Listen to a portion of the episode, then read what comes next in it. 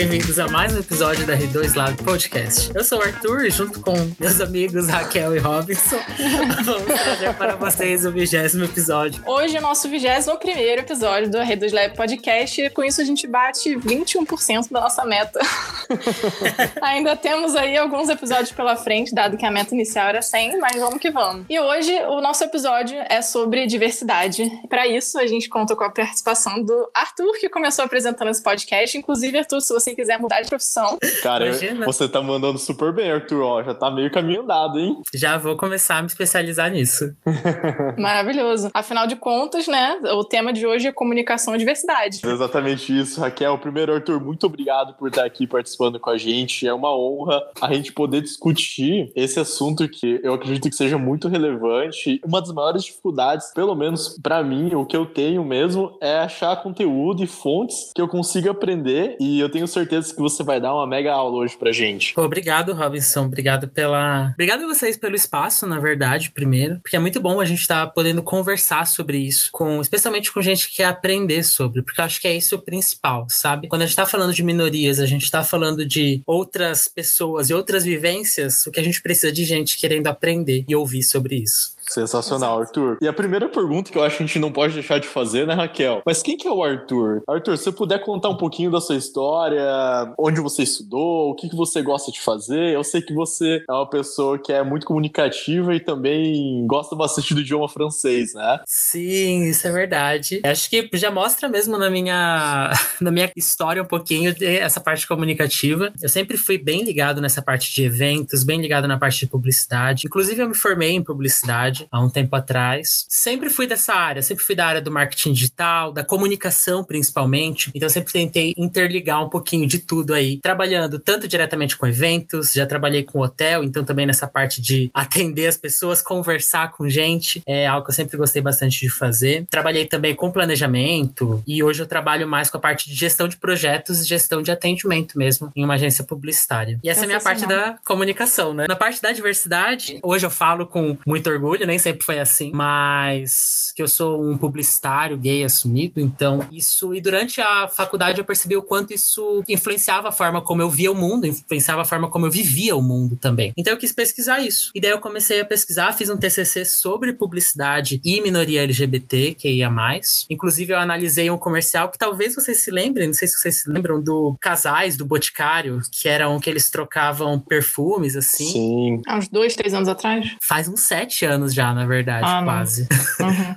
Nossa. É, mas é porque pare, parece que foi esse, um tempo desses, realmente. Foi em 2015 esse comercial. Mas provavelmente é esse mesmo que você estava pensando, Raquel, porque foi um que deu, assim, muita gente fazendo boicote, muita gente defendendo. Foi um que chamou realmente atenção na mídia na época. Uhum. Eu resolvi estudar ele um pouquinho para saber o que, que aconteceu, como que aconteceu e como é que as agências não permitiam, mas como é que tinha abertura para que comerciais uhum. assim surgissem. Então foi assim que eu comecei minha minha vida de pesquisador, e daí eu fui pro, pro mestrado, acabei indo mais dentro disso. E Arthur, Nossa. como que foi a decisão de você escolher esse tema dentro da universidade? Como que foi esse ambiente, assim? Foi um, algo que foi meio que óbvio para você ou você realmente sofreu alguma resistência ou você chegou às vezes a pensar, cara, será que eu vou realmente pesquisar isso? Vou colocar o meu TCC pensando a respeito dessa propaganda em si? Acho que foi mais uma questão de momento muito, sabe? Porque o meu TCC eu escrevi, comecei a escrever ele em 2015 e naquela época eu já sabia que eu queria estudar a minoria LGBTQIA+,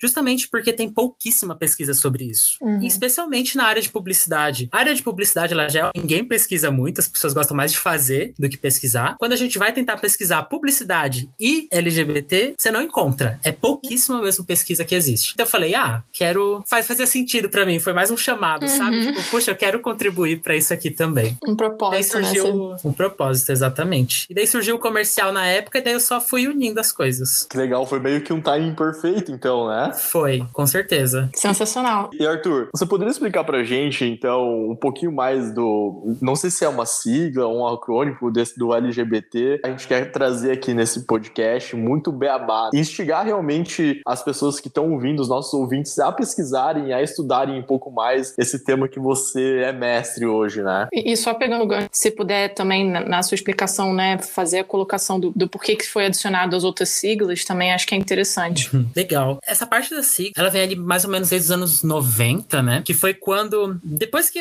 as identidades começaram a, a ficarem mais firmes, né? Mas, porque se você olhar antes dos anos 60, acho que é bom pegar um pouquinho de histórico para entender a sigla. Antes dos anos 60, você nem ouvia falar em gays, lésbicas ou qualquer tipo de, de nome, assim. Porque era só tido como pervertidos ou coisas nesse sentido. Uhum. É, sempre com xingamento, nunca com um nome que pudesse dar a um grupo. E ali, a partir dos anos, do final dos anos 60 ao começo dos anos 70, a gente começa a ter algumas denominações. Se unem como um grupo, na verdade. Uhum. Gays e lésbicas, principalmente. E daí, ao longo dos anos 90, começa a surgir, começam a perceber as pessoas não se encaixavam só naqueles grupos. Putz, eu, eu gosto de homens, gosto de mulheres, eu não sou gay, eu não sou lésbica, eu não sou nenhum dos dois. O que, que eu sou? E daí começa Ou eu não me identifico com nada, né, também. Ou é não me... Exatamente. Ou, putz, eu não gosto, na verdade, Exato. eu gosto só da minha companhia, ou então eu não tenho essas afeições sexuais, etc. Uhum. Assim. Então começam a surgir essas outras uh, necessidades mesmo de agrupar, de conseguir trazer grupos, um grupo consiga se olhar para si mesmo e falar, tipo, putz, esse aqui é, é a minha identidade, eu me sinto confortável uhum. aqui. Até daí que começam a surgir as outras letras, o bissexuais, existem mesmo também a questão da identidade de gênero e da parte de orientação sexual, que a gente pode falar um pouquinho mais uhum. para frente, que também começaram a ver que querer ser uma mulher, ser uma mulher trans não é a mesma coisa que ser gay ou lésbica ou etc. Então, começam a ver essas necessidades de diferenciar um pouco daquilo que a gente entende do que é sexualidade e gênero. E aí por isso que vão surgindo outras letras e agrupando hoje nessa sigla que a gente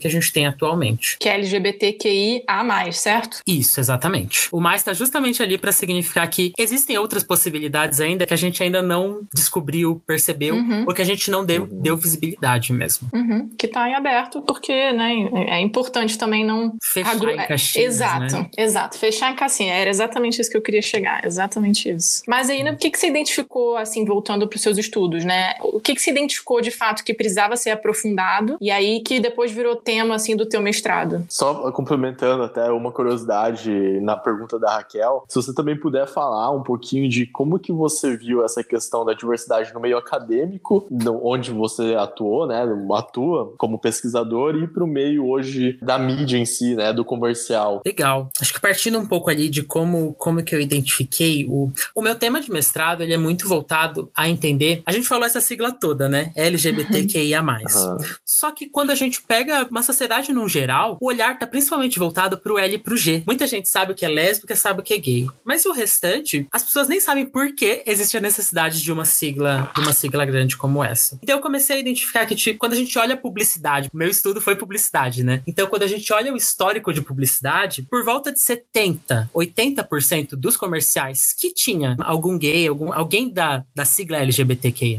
80% era porque tinha um personagem gay. 10% era porque tinha um personagem lésbica. Por volta de 5% é porque tinha um, perso um personagem trans. Era quase zero, na verdade, a, a aparição de outras possibilidades de siglas ali, de, uhum. de, identidades ali. Então, quando eu comecei a notar isso, eu fiquei pensando, puxa, por que que bissexuais, pessoas intersexo, queer, assexual, por que que eles não aparecem na comunicação? Por que que as empresas não tentam se comunicar com essas pessoas? E daí foi isso que começou a surgir minha, minha inquietação de entender o porquê que isso é, não acontecia. Por que que quando havia uma representação da sigla, só eram gays ou só lésbicas? Mas principalmente gays, porque eram, lésbicas ainda estão começando a aparecer mais em alguns comerciais agora, mas quando apareciam antes eram só gays, como se era a única representação da sigla. Sendo que a gente uhum. sabe que não é. E aí, uh, Robson, pode só repetir essa pergunta? Claro. Um pouco do seu olhar, do que, que você achou, você visualizou no meio acadêmico, é essa diversidade no meio acadêmico com a diversidade hoje, no, diria assim, hoje na indústria publicitária em si, né? Você sentiu muita diferença ou os valores e as ideias são bem semelhantes? Eu acho que primeiro do ambiente em que você tá mesmo em relação a uhum. segmentos uhum. e etc. Como eu tava num segmento de comunicação, a gente percebe ali que existem mais identidades no meio acadêmico e mesmo no meio de trabalho. Eu já trabalho em agência desde 2013 e eu sempre percebi outra pessoa ali, que a gente poderia dizer que faz que também faz parte do movimento, faz parte do, da minoria. Mas aí a gente encontra uns obstáculos que, por exemplo, no meio profissional, é, na, nas agências, tem pessoas gays, é, trans e etc., mas que às vezes preferiam ficar mais escondidas, mas passar uma imagem, às vezes, como se fosse.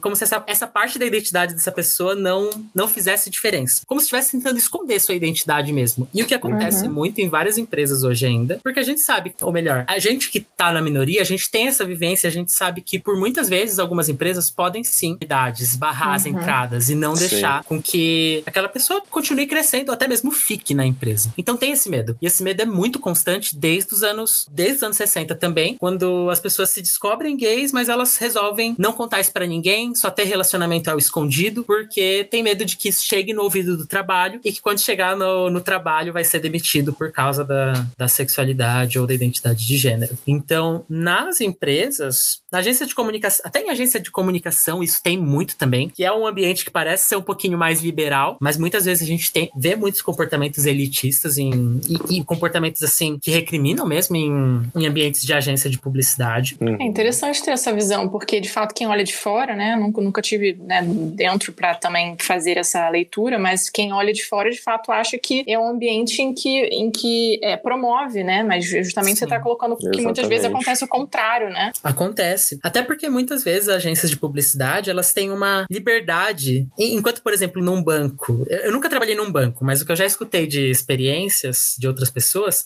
é que é um ambiente mais sério, um pouquinho mais formal, talvez. Uhum. Você às vezes não tem tanta liberdade para fazer algumas piadas. Sim. Enquanto que na agência de publicidade, que é tudo, em teoria, é um ambiente mais menos Informal. formal. Isso.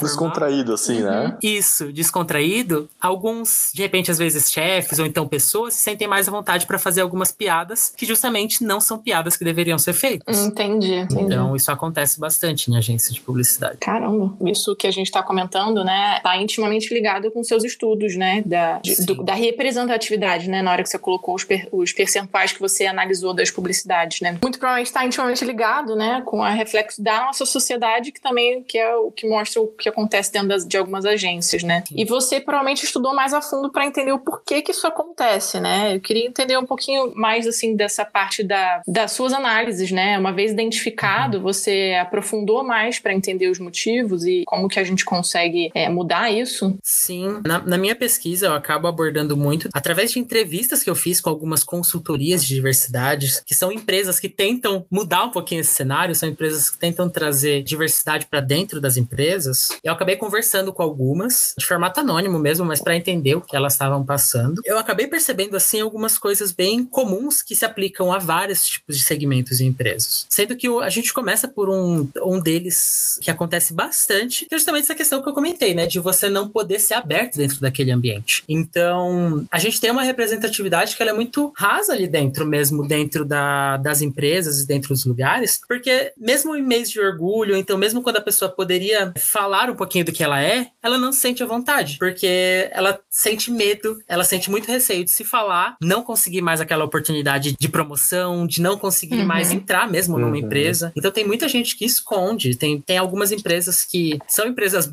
que parecem boas de trabalhar, mas que as pessoas escondem a identidade de gênero, a sexualidade delas, com medo de represálias. E, e Arthur, como que foi a sua receptividade, assim, quando você foi falar com essas agências, essas consultorias, eles atenderam você prontamente ou evitaram, às vezes, conversar com você, mesmo que anonimamente? Foi um convite tranquilo, assim? Foi sim. Eu acho que muito porque as consultorias de diversidade, elas têm justamente esse objetivo de trazer a discussão, de trazer essa uhum. conversa, de trazer com que isso fique visível. Porque o grande certo. objetivo delas é justamente trazer a visibilidade para quem ainda não tem hoje. E olha que uhum. algumas dessas consultorias, elas vão muito além só da minoria LGBTQIA+, né? Muitos falam também de pessoas com deficiência, pessoas com religiões é, diferentes, pessoas de uhum. idades diferentes. Então, essas consultorias, elas estão muito expertas e abertas a ter essa conversa, para que a gente consiga trazer mais visibilidade para quem não tem hoje. Para quem, quando não tem visibilidade, normalmente você não tem oportunidade, você também tem coisas menores assim para conseguir alcançar. E nesse ponto que você tocou, eu achei muito bom, que é a questão da representatividade rasa, né? Eu acredito que seja também um problema, uma dificuldade, um obstáculo que desde empresas pequenas, assim, empresas que estão começando, até grandes empresas multinacionais, realmente existem esse problema de representatividade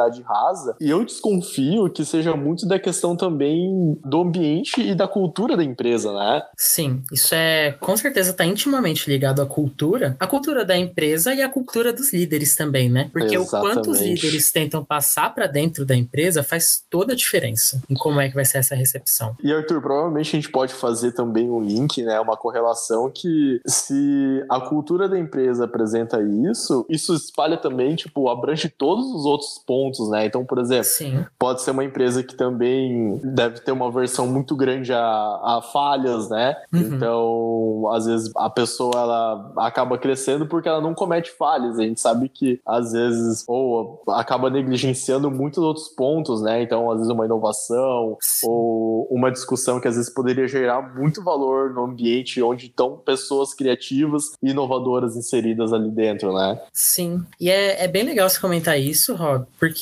é, a inovação está muito ligado com a questão da diversidade. Uhum. E você poder trazer outras visões, de trazer outras vivências para conversa. Exatamente. Onde você toma decisões, de você ter outros pontos de vista. E nisso, a diversidade acaba conseguindo colaborar muito de uma forma que uma empresa que não tem essa diversidade, ela acaba presa num, numa burocracia ou numa visão única, né? Naquela visão assim uhum. que só tem um caminho e não tem outros, não tem outras possibilidades. E muitas Exato. das vezes é só esse o certo e acabou, é. não tem discussão, né? Sim. É então, complicado. Geralmente essas empresas vão continuar muito, por muito tempo no mesmo lugar, né? Ou vão acabar não existindo mais com, com o passar dos anos. Importante que as pessoas entendam que é, elas precisam mudar, assim como elas precisam se desconstruir, também as empresas precisam se desconstruir. Naturalmente, aos poucos, a própria sociedade vai se desconstruindo, né? Então, acho que é uma questão de, de tempo e espaço, obviamente, né? Mas, de fato, muitos obstáculos que estão aí no meio do caminho para a inclusão, né? Mas Sim, acho e que. Raquel, Diga. É, só, só um comentário nisso também. É muito legal isso que você puxou do, da mudança nas empresas também, na mudança na sociedade, porque tá intimamente ligado, né? A gente,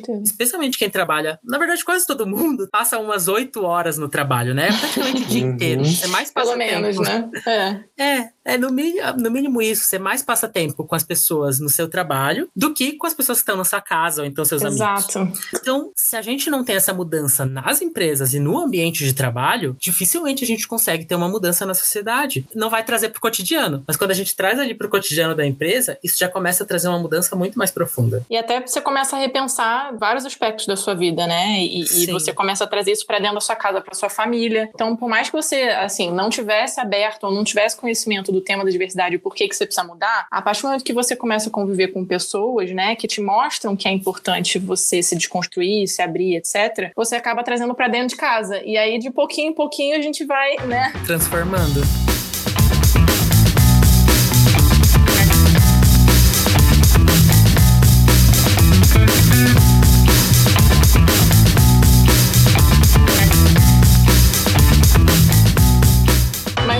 Nessa linha dos obstáculos, né? Você identificou que tem mais alguns obstáculos aí pelo meio do caminho, né? Sim, tem mais alguns. Os obstáculos completos estão lá na minha dissertação e vou estar sempre aberta a falar com isso com quem estiver interessado, mas de uma forma mais resumida, até para dar no tempo do nosso podcast. Ó, pessoal, não, mas não só... se prende a isso. É, eu vou até falando aqui, pessoal, que o link da dissertação do, do Arthur, se ele permitir, vai estar na descrição do episódio. Também quem quiser falar com ele, a gente pode colocar ali o LinkedIn, o Instagram. Não sei o que, que você acha, Arthur, a galera pode entrar com em certeza. contato com você. Pode sim, fica super à vontade que a gente da diversidade gosta de trazer essa conversa mesmo. Irado. Mas então, nessa linha dos obstáculos, tem mais dois principais pontos, que é justamente uma dificuldade que a gente percebeu que as empresas têm de entender essa a, a necessidade de terem várias letras e identidades, porque tem algumas empresas que pensam, ou então muitas pessoas que pensam que se eu trouxer para minha empresa, ou então para o meu comercial um, um homem gay, pronto, já, já fiz o que eu podia pela, pela Já fiz o mínimo, né? É, hoje em dia não é nem mais o mínimo, justamente porque tem muitas outras identidades ali dentro que precisam de oportunidade. Exato. Pessoas trans, por exemplo, são pessoas que é uma, uma minoria, minoria trans, que é muito violentada mesmo, assim, pela nossa sociedade, pelo nosso, pela forma como a gente fala, pelas representações no dia a dia. E é uma experiência que, por exemplo, eu não tenho, eu não faço ideia de como é, mas pelo que eu vejo de quem eu conheço, é muito difícil, uhum. porque é uma luta, né, constante. Todos os dias você tem uhum. que se uhum. reafirmar e reafirmar para os outros quem você é. Então, puxa, a gente como empreendedores, a gente empresas, a gente pode dar mais oportunidades para justamente conseguir que essas pessoas tenham vidas dignas também, sabe? Consigam uhum, ter o trabalho, certeza. consigam ter oportunidade e consigam ser elas mesmas sem muitas dificuldades, porque você ter dificuldade para você ser você mesmo é muito difícil, muito difícil mesmo mentalmente para cada um. Uma das um dos obstáculos que a gente que eu encontrei na minha pesquisa foi essa questão da dificuldade de entender as várias siglas e as várias e a necessidade uhum. de trazer elas para dentro da conversa, mas é necessário e é preciso de esforço, é preciso de estudo sim, então, porque querendo ou não não vai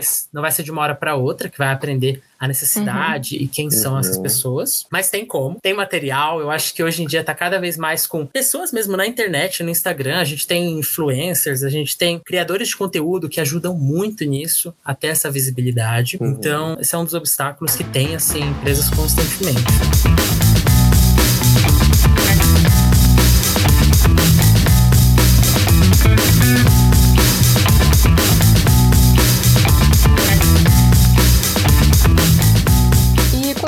Questão da, da gestão da diversidade, né? Muitas vezes você, igual você comentou, né? Algumas vezes você tem é, representantes daquele grupo, daquela identidade, mas você não tem a diversidade em si. Sim. E muitas vezes você tem todos tra sendo tratados como iguais. Você acha que isso também é um obstáculo para a inclusão? Com certeza. Na parte do estudo de diversidade, a gente tem essa diferença, né, entre a gestão pela valorização da identidade e a gestão pela dissolução. A dissolução, ela acaba sendo um pouco mais pelo estudo, a gente vê que ela é um, um pouco mais prejudicial, justamente porque ela tenta manter todo mundo do mesmo jeito. Uhum. Todo mundo uhum. igual, como se todo mundo tivesse tido a mesma vivência. E a verdade não é essa. Porque, historicamente, um homem hétero, cis, cisgênero, ou seja, que não é trans, uhum. branco, ele pode falar que ele é um homem hétero, cisgênero, branco dentro de uma empresa. Agora, se a gente pega uma mulher preta, trans, é muito difícil de você ir mostrando tudo isso. E olha que tem muitas coisas que você vai acabar mostrando de qualquer jeito, porque são visuais, mas é muito mais difícil você conseguir ter a sua voz dentro de uma empresa. Uhum. Então, se você consegue Sim. alcançar uma oportunidade, você fica com medo de perder ela o tempo todo, porque eu alcancei essa oportunidade aqui. Assim, eu, eu, eu tô falando de uma forma geral, então podem ter pessoas que já passaram algumas dessas barreiras, mas existe muita gente ainda que não se sente, que não teve essa oportunidade, ou se tem, ela acaba se apagando um pouco para conseguir garantir aquela oportunidade, entendeu? Quando a gente fala da dissolução da diferença, é essa gestão, em que ela vai querer que todo mundo seja igual, sendo que às vezes as pessoas não são iguais. Se você puder, assim, pensando que a gente tá podcast, a gente tem pessoas de diferentes idades, diferentes regiões, então a gente tá falando aqui desde a galera com menos de 20 anos até mais de 60. Então, em é... estágios de vida diferentes também. Né? Exato, né? exato. Em estágios de vida diferentes, momentos de vida empreendedores, não empreendedores, pessoas que estão entrando no mercado de trabalho, que já saíram, estão vendo o que está acontecendo no mundo. E acho que muito do que a gente falou aqui está intimamente ligado com a questão dos privilégios históricos, né? Uhum. Então, se você puder só explicar, assim, pensando nesse público que talvez não tenha conhecimento nenhum das siglas até que a gente já falou aqui até agora, é, como que você poderia permear essa questão do privilégio histórico para tornar mais fácil de, de entender aqui o assunto no geral? Uma boa pergunta. Eu acho que é algo que é até muitas vezes difícil de entender o que é esse privilégio histórico, né? Mas eu acho que quando a gente fala de privilégio histórico, é bem desse exemplo que eu trouxe da empresa, mas eu vou trazer um pouquinho mais de cotidiano. Quando a gente vai, por exemplo, numa entrevista de emprego e você tá contando um pouco sobre você, você pode contar tudo que você quiser, ou não, né? Mas normalmente você pode contar quem você é, você conta um pouquinho sobre, sobre você, sobre sua família e etc. E digamos que você é, de repente é casado, você é um homem casado com, com uma mulher. Você fala sem problema nenhum sobre o seu casamento. Putz, eu sou casado sim. Quando a outra pessoa entender, ela inclusive já vai assumir, né, que você é casado com uma mulher. E você pode falar aquilo sem medo, por exemplo, de perder aquela oportunidade, sem medo de perder aquela, aquele emprego. Agora, quando você é um homem gay, uma mulher lésbica, ou então, enfim, de outras identidades, na hora que te perguntarem se você é, se você é casado ou algo assim, uma pergunta informal, naquele momento você já pode ter um, um pânico. Será que eu uhum. falo ou será que eu não falo? Uhum.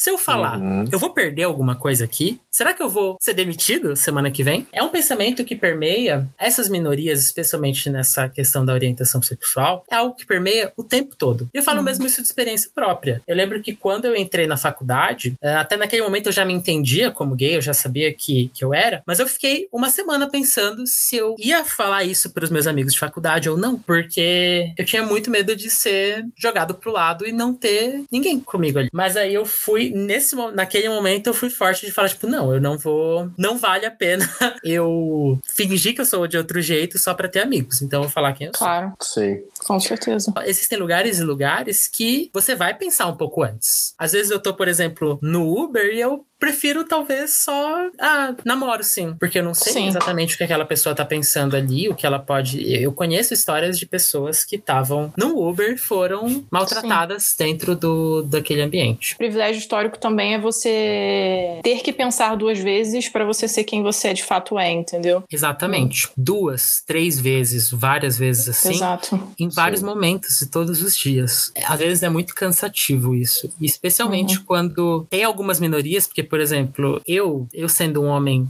um homem gay, que sou um homem é, da, da minha identidade de gênero, eu já tenho mais privilégios também, ainda, uhum. do que, por exemplo, uma mulher trans, que é algo que ainda tem, sofre muito na sociedade. Existem muitos níveis de privilégios assim, e que é muito cansativo para quem acaba tendo que lutar todo dia para mostrar que a, a, existência é válida, que você, tipo, que você é você e é ok, sabe? Tá tudo bem. Exato. Tem que provar isso para os outros todos os dias.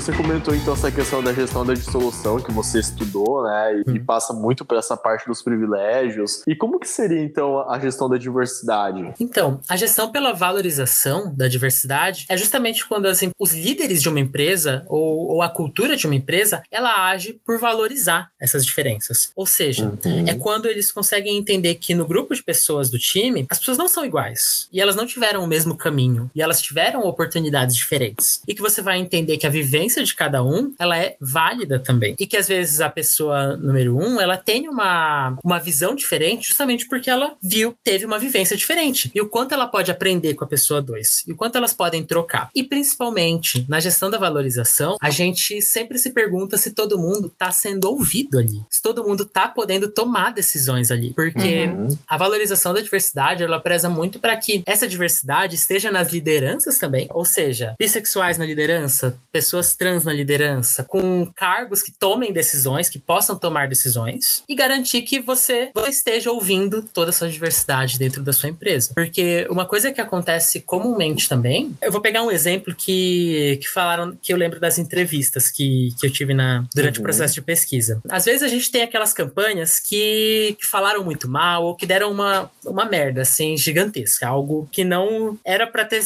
ter agradado um público, o público LGBTQIA, só que daí acabou indo de uma forma muito, com muito estereótipo, sabe? Tipo, repercutiu forma... de uma forma negativa, né? Exato. E daí as, as pessoas, eu lembro que nessa entrevista, essa consultoria me falou, é comum que as pessoas digam assim, nossa, mas não tinha ninguém que podia falar na agência pra tipo, para essa campanha, para isso, uhum. isso não vai dar certo. Uhum. E daí o que essa consultoria fala é que a pergunta não é essa. A pergunta não é se não tinha ninguém para falar. A pergunta é se não tinha ninguém para ser ouvido, porque provavelmente uhum. tinha alguém para falar. Provavelmente tinha alguém dessa identidade ali dentro. Mas talvez essa voz não era ouvida, porque ela era um estagiário, ou então era uma posição menor, e estava num espaço de decisão em que ela simplesmente não seria ouvida nesse ponto. Então, essa é uma forma de pensar que a gente muda quando a gente pensa Caraca, na valorização. Muito bom, eu nunca tinha pensado nisso, sim, nesse formato. E além disso, também se tinha alguém para escutar, né? Porque aí eu acho que já é também, também o outro nível, né? De, de, abertura, eu acho. E passa muito nas duas formas de gestão que você comentou, né, Arthur? Sim, é, Você da, passa muito mais pela gestão da valorização, valorização, porque a pessoa ela tem o um lugar de fala e ela merece ser ouvida, né? Então, poxa, ela vivencia isso, né? Ela tem propriedade para falar a respeito disso, né? Exato. E ela tá num espaço que ela pode ser escutada também, porque uhum. o que acontece bastante é isso. Se a gente vê, a gente pode até ver muitos estagiários que são abertos assim com a sua sexualidade e tudo mais, mas por serem estagiários, eles não estão num, num ambiente que eles são ouvidos, assim, por lideranças ou em espaços que tomem mais decisões, assim. Uhum. Então é algo para olhar mesmo para sua empresa e entender como é que tá a sua diversidade, quais são as diversidades que você tem ali e se preparar para escutá-las. E a respeito disso, Arthur, uma das coisas que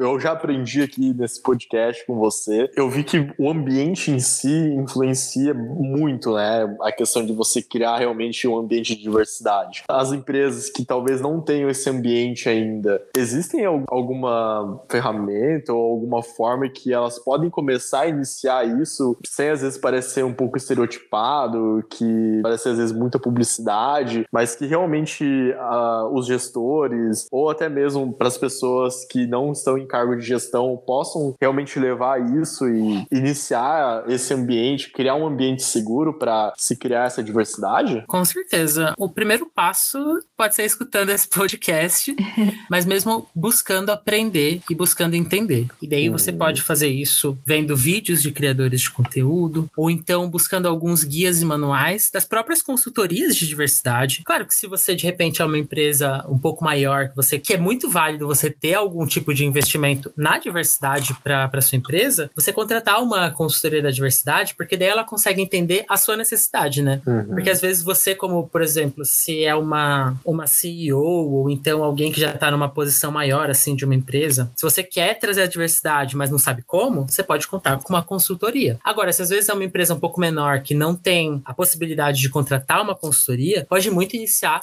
acompanhando esses materiais que elas vão dar. Então, por exemplo, é só citando algumas consultorias aqui, a Mais Diversidade, ela tem uma newsletter muito legal para acompanhar, para se inscrever e acompanhar. Então, que manda um, um boletim assim de notícias de diversidade. Legal. Acho que eu não lembro se é bimestral ou é mensal, mas é constante assim que você recebe notícias sobre isso. E o legal uhum. da Mais Diversidade nesses boletins é que fala muito da diversidade em geral, mas diversidade também para dentro das empresas. Uhum. Então você uhum. consegue, seja uma empresa pequena de microporte ou então alguma de, de maior porte. Então você já consegue ter conteúdo ali. Uh, eles também fazem podcast, se não me engano. Então é bem legal para quem gosta de ouvir podcast, ouvir um pouquinho do que eles têm para falar. Tem alguns manuais também e guias que a Diversity B-Box, depois eu posso te mandar o link para colocar aí na descrição. Eles têm alguns manuais de como fazer uma comunicação empresarial que englobe todo mundo. Então, uhum. que fale com todas as siglas, que tenha uma linguagem que consiga ser mais neutra. Então, como é que você lida com, como é que você trabalha com pronomes e etc. Então, acho que eles têm materiais bem legais para serem explorados e que, e que é o primeiro passo. Acho que o primeiro passo tem que ser dado nesse ponto, de procurar algum Muito material bom. que seja do jeito que você quer. Se você gosta de vídeo, se você gosta de ler, gosta de ouvir, material tem. Aí uhum. é só uhum. procurar algum material que você consiga entender um pouquinho mais para ouvir as experiências. A gente não pode e contratar tem... o Arthur assim, ou o Arthur vai fazer um curso?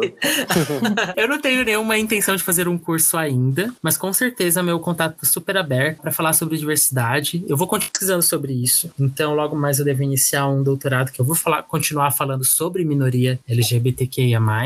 E eu sou muito aberto para conversar sobre diversidade, de como é que a gente traz isso para a realidade das empresas. E o que eu não souber também, porque eu não sei de tudo, né, gente? Acho que a gente está sempre aprendendo o tempo todo. Mas o que eu não souber, com certeza eu tenho gente para indicar para como é que a gente sabe, de como é que a gente traz essa diversidade. Porque eu oh. sozinho não posso falar por toda a sigla, né? Gente que você pode falar para ter outras visões. Com certeza. Já vou lançar a ideia do seu curso, ó. Primeiro passo, então, é você querer se abrir e procurar saber. Depois, Isso escutar sem julgamentos, né, de forma uhum. empática, de forma a entender a dor do outro, né, a opinião do outro. Sim. Depois você pode dar espaço e depois Sim. você dá voz, não necessariamente nessa ordem, né, mas o que mais que eu esqueci aqui nessa, que, que mais que dá pra gente colocar aqui num processo para uma empresa que tá querendo começar a se abrir ou alguém que tá querendo começar a se Acho que um ponto legal de destacar nisso é quando você estiver contratando alguém, de olhar para as diversidades também. Ver de alguma forma que você consiga fazer que sua oportunidade chegue nessas diversidades. Uhum. Por exemplo, para pessoas trans, que é bem mais difícil o mercado de trabalho, existem algumas plataformas como a Transempregos. Transempregos ela é focada nisso, em vagas que são ambientes receptivos para pessoas trans e que se mostram abertas também para ter um, um, processo seletivo justo. Caramba, então, que legal. Legal, não sabia é disso tipo coisa que dá para fazer. Interessante. Você conseguir colocar a sua vaga nos lugares que atraia. Não é o objetivo que você talvez só foque, ok, quero contratar para uma pessoa trans. Mas não. Mas olha, essa oportunidade é aberta para todo mundo. Uhum. Colocar aqui para que essas pessoas consigam ver também. Uhum. Que elas vejam que essa oportunidade existe. E não só esperar de forma reativa, né? Tipo, ah, quero contratar, Exato. beleza, mas não faço nada pra isso e não chega ninguém com currículo, não contratei. Ah, E daí é Exatamente. fácil Né? falar que não tem ninguém, né? Exatamente, Sim. mas você deu a oportunidade, você realmente foi atrás de Exato. entrar em contato com essa galera, de né, saber como chegar até lá. Sim, e olha que muitas voltam nas consultorias. Se você não souber exatamente aonde colocar a sua vaga para chegar nessas pessoas, só falar com alguma consultoria de diversidade que com certeza ela vai te ajudar nisso. E Arthur, só por curiosidade, hoje esse processo de consultoria é por projeto? Como que funciona assim essa questão da diversidade em si? Então, depende muito do de como é o projeto, do tamanho da empresa. Aham. Mas normalmente é por projeto, sim, com, com algum objetivo específico. Então, seja um objetivo, por exemplo, mais cultural, ou então um objetivo de comunicação. Porque tem algumas empresas que já têm, um, por exemplo, um setor de diversidade, mas elas querem saber como aquela campanha, se aquela campanha vai sair do jeito certo. Então, elas contratam a consultoria para o projeto da campanha publicitária. Eu vejo, eu não tenho setor de diversidade, eu não tenho nada, mas eu sei que eu preciso trabalhar isso na minha empresa. A Uhum. consultoria também te ajuda a fazer uma investigação interna primeiro para saber o que, que você precisa evoluir e melhorar na sua empresa para conseguir também tornar um ambiente mais receptivo e também de como é que você consegue trazer essa, recep essa É como se pra fosse um, um processo de auditorias. Acho que seria mais um processo de, inicialmente, de planejamento e consultoria, de, de até análise, assim, de entender a empresa tá hoje, e quais são Aham. os pontos que ela precisa evoluir. Acho que é mais nesse caminho. Entendi. E Arthur, então, pra gente continuar essa questão do seu mestrado, depois que você terminou ele e defendeu, então você identificou alguns pilares que foram bem importantes conversando com consultorias, né? E agora no seu doutorado, você vai estender esse tema ou você já tem alguma coisa em mente a respeito, assim, acabou te instigando mais a pesquisar dentro do seu mestrado e agora vai para um doutorado? Então,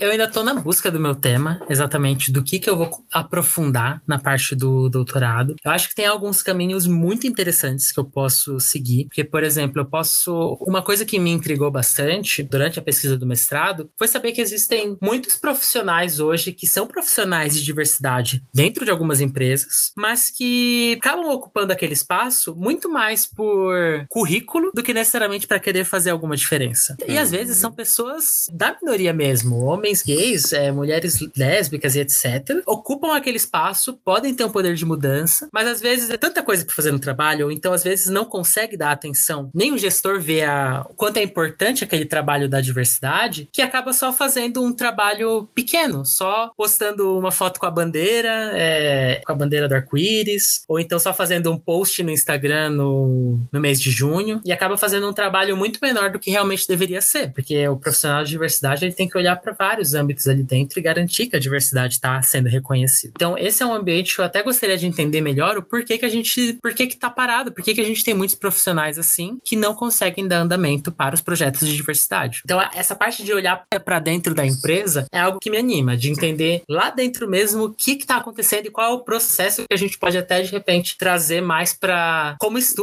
como padrão para garantir que a diversidade está acontecendo de verdade, que ela não está sendo meio placebo ali. Perfeito. Pô, acho que é um tema muito relevante, hein, Arthur? É, eu tô. é, Assim, ainda tô em pesquisa, né? Porque eu também gosto Aham. muito de estudar a parte da narrativa publicitária, gosto de estudar, comparar com outros países. Estou pensando no que, que. Exatamente qual vai ser o desenho desse tema. Mas com certeza eu vou partir nessa parte de. Quero entender cada vez mais o porquê que. Como é que dentro das empresas a gente pode fazer melhor pela diversidade. Eu acho que esse é um Uhum. caminho que eu vou estar sempre seguindo. Eu sou um grande apoiador da pesquisa. Eu acho que a pesquisa ela é muito importante. Ela se provou agora na pandemia. Se não tivesse pesquisa, a gente não teria vacina. Verdade. É um divisor de águas. É, é- muitas das vezes é um trabalho de formiguinha. E eu queria muito ouvir a sua mensagem, Arthur, para quem agora estiver ouvindo a gente, tá realmente é pesquisador, às vezes é publicitário, mas às vezes aquela vontade de ir pesquisar, entrar para esse mundo acadêmico, um pouquinho de uma mensagem que você poderia falar para essa pessoa para encorajar ela a realmente a pesquisar esse tema ou mesmo que não passou ainda na cabeça dela de entrar no mundo acadêmico e pesquisar essa diversidade. Eu acredito que seja um momento muito especial e um time ideal para você trazer essa mensagem, sabe? Sim. Eu realmente gostaria de convidar todo mundo a fazer um pouco de pesquisa acadêmica, sem ser aquela pesquisa que a gente faz na faculdade ou no TCC, porque uma coisa que me motivou a fazer o mestrado, daí eu acho que muita gente talvez sinta assim, enquanto na universidade a gente entra porque, ok, é o caminho que disseram que a gente tem que seguir. Agora, no mestrado, não. É a primeira vez em que você pode realmente pesquisar alguma coisa que te, que te anima, que te que faz você querer entender melhor sobre alguma coisa. E esse querer entender melhor tá nos livros, tá realmente na, em textos, mas também muitas vezes tá conversando. As minhas objetos de trabalho, por exemplo, foram três entrevistas riquíssimas, que eu fiquei muito tempo pensando sobre como é que a gente ia conversar, tirar o melhor dessas conversas. E essa parte de pesquisar e entender alguma coisa é muito valiosa.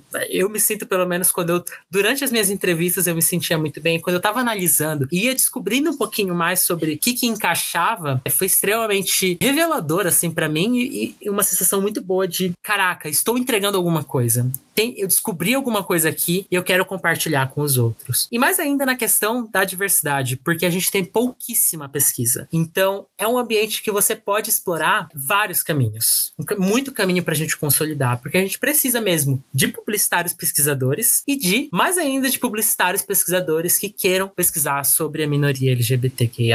Porque tem pouca, tem pouquíssima pesquisa ainda. Tá andando, tá indo tá caminhando, mas a gente precisa de mais velocidade para conseguir trazer mais diversidade. Eu voto muito a sempre ter a experiência acadêmica. Essa experiência acadêmica não aquela obrigatória da faculdade, mas alguma uhum. que você se inscreve porque você quer pesquisar aquilo, porque você quer entender um pouquinho mais, parte da sua vontade, muito mais do que obrigação. Com certeza. Pegando esse gancho aqui, né, eu vejo com, assim, é lógico que eu não estou no lugar de fala, mas pelas coisas que eu venho observando, eu vejo um cenário otimista no final das contas, né? Eu acho que a gente está evoluindo evoluindo enquanto sociedade, a gente está cada vez mais abrindo espaço para falar sobre o assunto, né, que é igual a gente falou, é o primeiro passo. Temos ainda uma longa jornada pela frente, né? É, Com certeza. Mas eu vejo um cenário bastante otimista, assim, até trazendo um exemplo, trabalho no Itaú, e uma das coisas que me deixa com bastante, né, orgulho nesse sentido é que eu percebo que a gente está mudando, né? Tipo, a gente enquanto sociedade, né, por conta dessa amostra de onde eu trabalho hoje. Mas no seguinte sentido, atrás a gente fez um workshop workshop com toda a área, pra, porque a gente está recebendo quatro desenvolvedores trans, que eles vieram de um programa de, de hackathon, né, de, de recrutamento de desenvolvedores. E o que eu achei interessante, além dessa abertura, né, de trazer esse público para trabalhar com a gente e, né, abrir espaço e começar a falar sobre, também a gente fez um, workshop para falar com a equipe que era importante a gente falar sobre esse assunto, né, e entender do lugar de fala deles como que a gente podia ajudar e se abrir mais mais e acolhê-los, né? Foi bastante interessante, nunca tinha tido essa experiência, trabalhei em empresas grandes, mas é óbvio que, né, temos um longo, igual eu falei, temos um longo caminho pela frente, né? Pode ter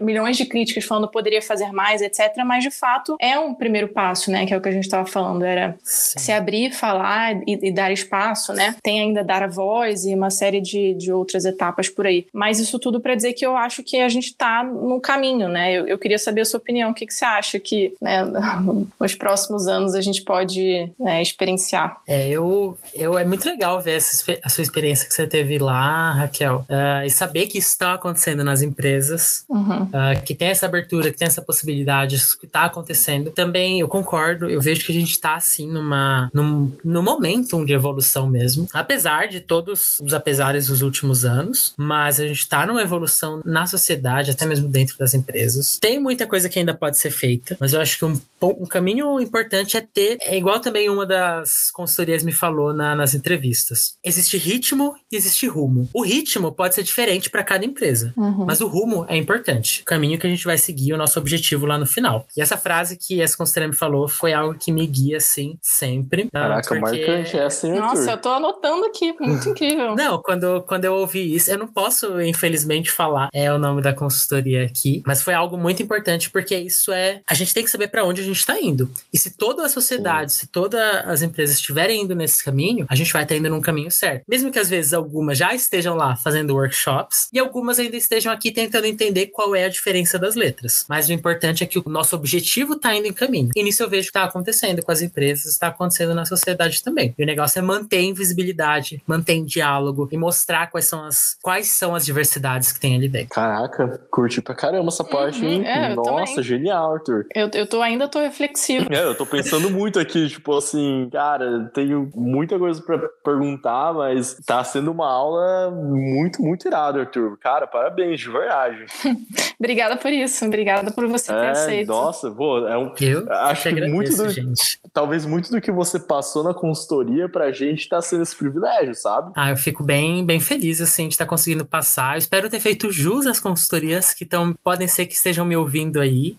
Eu posso, se quiserem, eu cito quem foi que falou cada coisa, que como a entrevista é anônima, eu não posso citar sem ter, se alguma ouvir depois e quiser se pronunciar, pode ficar à vontade, porque essas consultorias me ensinaram muito também, e eu quero só também transmitindo isso, porque esse é o importante. A gente está transmitindo esse conhecimento e está trazendo visibilidade. E eu fico muito uhum. feliz que vocês abriram esse espaço para a gente conversar, para a gente aprender um pouco mais, para trazer essa, essa discussão à tona.